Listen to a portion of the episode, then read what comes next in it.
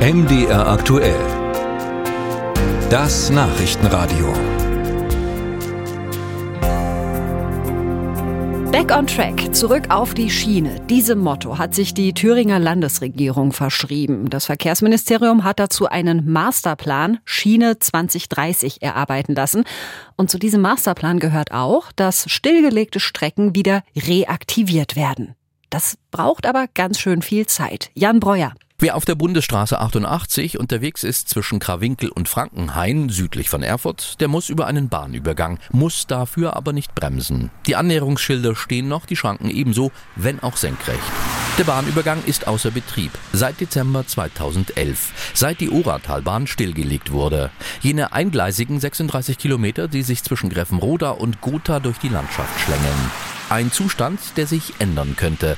Das Infrastruktur- und Verkehrsministerium in Erfurt hat die Strecke auf eine mögliche Reaktivierung prüfen lassen in einer ersten Studie. Es geht sehr, sehr schnell stillzulegen, verhältnismäßig.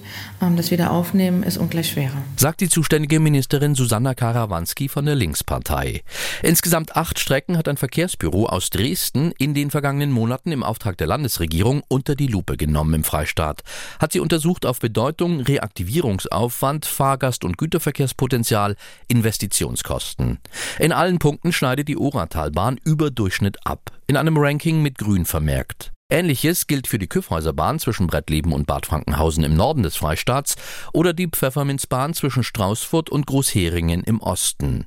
Und doch allein dieses Ergebnis mit all den grünen Vorzeichen reicht nicht für eine schnelle, vollständige Reaktivierung. Man kann sagen, okay, wir schauen uns jetzt diese zwei, drei ähm, ähm Projekte an und wo wir sagen, ähm, die gehen wir jetzt an, da machen wir vertiefende Verkehrsstudien beziehungsweise gehen, gehen in Machbarkeiten, Umsetzung hin oder man sagt, man muss sich für die, für die Räume Räume, wo diese Strecken liegen, also das ist ja sagen ländlich geprägt, das sind jetzt keine Metropolen, die da dran hängen. Da müssen wir uns eigentlich Gedanken machen, wie wir dort Mobilität organisieren, damit das nicht als Verlusterfahrung empfunden wird, dass es dort keine Schiene gibt. Heißt übersetzt, die Ministerin sieht nun die Landkreise am Zug. Sie müssen entscheiden, Schiene statt Bus? Beides angesichts knapper Kassen für den öffentlichen Personennahverkehr nicht finanzierbar. Wann dazu Entscheidungen fallen, nicht absehbar. In anderen Punkten soll es schneller gehen. Noch in diesem Jahr will das Ministerium ein Mobilitätsnetzwerk installieren. Eine Art runder Tisch, an dem Unternehmen, Fahrgastverbände und Kommunen sitzen und sich über Wünsche und Notwendigkeiten rund um den Bahnverkehr in Thüringen austauschen.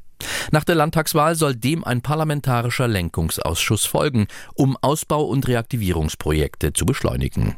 Für die CDU im Thüringer Landtag ist das deutlich zu wenig. Ich kann ja nicht auf der einen Seite nur irgendwas ins Schaufenster stellen und danach sagen, ich habe kein Geld dafür.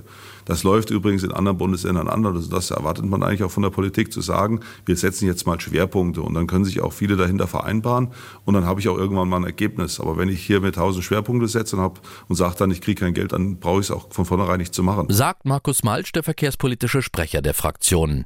Die Christdemokraten sind mit ihrer Forderung nach mehr Tempo nicht allein. Der Fahrgastverband Pro Bahn hat sich dem angeschlossen. Die Grünen im Landtag argumentieren in eine ähnliche Richtung. Tatsächlich fehlen auch mir die konkreten Maßnahmen, die jetzt schon dieses Jahr noch angegangen werden von Seiten des Verkehrsministeriums. Ich spreche mich auch dafür aus, diesen parlamentarischen Lenkungskreis noch vor der Landtagswahl einzusetzen, weil es wichtig ist, da die MobilitätspolitikerInnen auch an einen Tisch zu holen und gemeinsam zu überlegen, welche Strecken wollen wir jetzt wirklich reaktivieren, wo soll es vorangehen. Derweil könnte auf einem Teilstück der Oratalbahn schon bald das Leben zurückkehren in Form von Güterverkehr. Ein privater Bahnbetreiber hat zwischen Gotha und Ordruf Gleis und Trasse technisch ertüchtigt und will dort im Regelbetrieb Holz transportieren. Probefahrten hat es schon gegeben.